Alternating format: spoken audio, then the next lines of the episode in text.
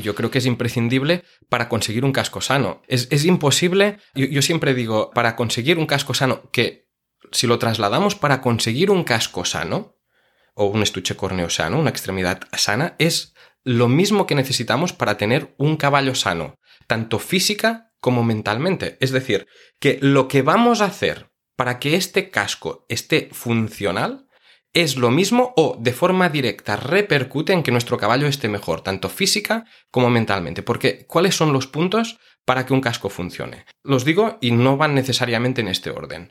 Alimentación, movimiento, dentro de movimiento incluimos sistema de vida o entrenamiento y el cuidado del casco.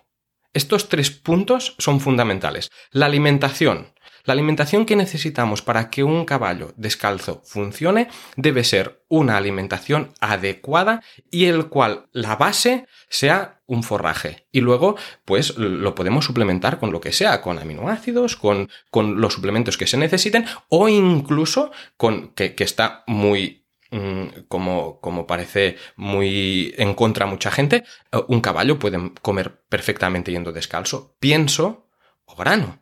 Pero esta no puede ser la base de su alimentación. Como tampoco puede ser la base de su alimentación eh, los eh, forrajes que tienen solo una única variedad de hierba. Imagínate tú alimentándote, aunque sea una hierba de muy buena calidad, que solo tenga festuca o rigras o dáctilo, y esto un año tras otro. Está claro que habrá una carencia nutricional que es imposible que tú funciones tanto físicamente como por supuesto tus cascos. Entonces, la alimentación es básica, eh, tiene que ser una alimentación basada en hierba, forraje, hierbas de prado, pero tiene que ser una alimentación la cual tenga más de una variedad de hierba, porque si no tenemos carencias. Entonces la alimentación para tener una buena calidad de casco es fundamental. La segunda, y no menos importante, el movimiento y el sistema de vida.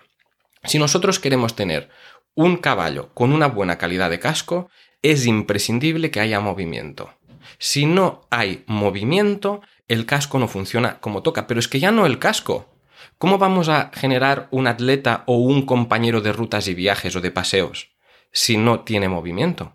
Si está encerrado todo el día en la cuadra. Está claro que a nivel muscular no va a estar bien. Está claro que a nivel de resistencia y físico no va a estar bien.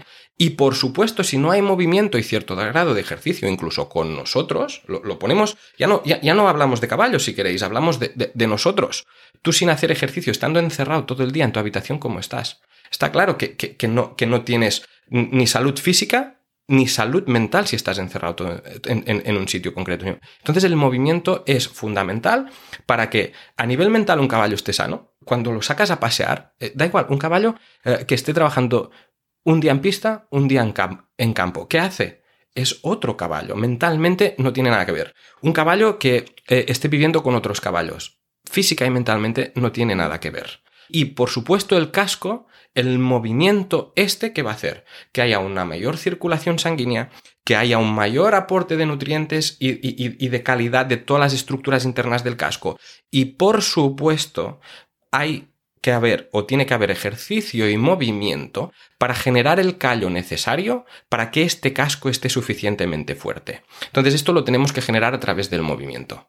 Y luego, por último, está la parte de podología que no es menos importante o, igual de importante, que son recortes periódicos. ¿Para qué necesitamos recortes periódicos y bien hechos y encaminados al caballo descalzo? Pues para que así podemos conseguir una pared sólida y fuerte. Porque si nosotros lo dejamos demasiado largo este caballo, por las conformaciones que puede tener, se van generando palancas y distorsiones que hacen que la pared se empiece a separar que hacen que la pared no sea sólida. Y si esta pared no es sólida, esta pared del casco no es sólida, no nos va a soportar la estructura del caballo. Y por supuesto tiene que generar un callo. Y el callo solo se puede generar con trabajo, pero el caballo genera el callo que necesita para el trabajo que va a realizar. Entonces, si nosotros hacemos aumentos de trabajo o disminuciones de trabajo, tenemos que preparar el caballo, que ya no solo el casco, si nosotros vamos a hacer un aumento de trabajo, tenemos que hacerlo progresivo para que a nivel muscular también el caballo esté preparado. Pues el casco no es menos. El casco tiene una estructura, un estuche cornes, un tejido queratinizado, es una piel modificada, la cual se tiene que endurecer y lo hace, hace un callo por el trabajo que hace. Eh, yo siempre pongo el ejemplo de de, nuestras manos. Eh, nuestras manos es parecido al, casco de un caballo. Distinto, pero tiene muchas similitudes. Eh, nuestras manos están preparadas para hacer lo que hacemos al día a día. Si nosotros trabajamos en un despacho y cogemos un bolígrafo, nuestra mano está preparada para aguantar este bolígrafo. Si nosotros estamos hoy trabajando en el despacho y mañana queremos hacer las regatas de toda nuestra casa con un martillo y una escarpa, ¿qué va a suceder? Que nos van a salir unas ampollas. Y el día siguiente nos va a doler muchísimo. ¿Por qué? Porque nuestra mano no está preparada para este nivel de ejercicio. Sin embargo, si nosotros lo vamos haciendo progresivamente, nuestras manos se van adaptando y van generando callo progresivamente y podemos hacer como... Bueno, yo trabajé de electricista, esto no, no, lo, he dicho antes, y yo tenía que hacer regatas, por eso lo estoy diciendo. una vez tus manos están hechas a esto, tú puedes pasarte 8, 9, 10 horas al día haciendo esto y no supone ningún problema para los callos de tu mano, porque ya están totalmente preparadas. Pues el casco de un caballo es lo mismo. Si nosotros lo hacemos progresivamente y lo vamos trabajando como toca, esperándolo y dándole el trabajo que necesita, la alimentación que necesita y el movimiento que necesita, pues va a poder ser. Si no, mm. no.